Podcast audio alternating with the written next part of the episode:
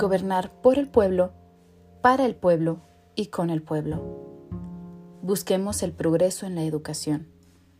Dejemos de lado la política tradicional y hagamos de nuestro México un país de oportunidades, de paz, de igualdad y respeto.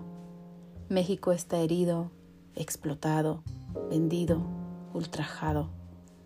Y en él viven ciudadanos honestos, leales, capaces. Dejemos la conformidad y luchemos por nuestro pueblo. Los buenos ciudadanos sí existen. Somos más y podemos lograrlo. Tu servidora, Nadia Ortiz.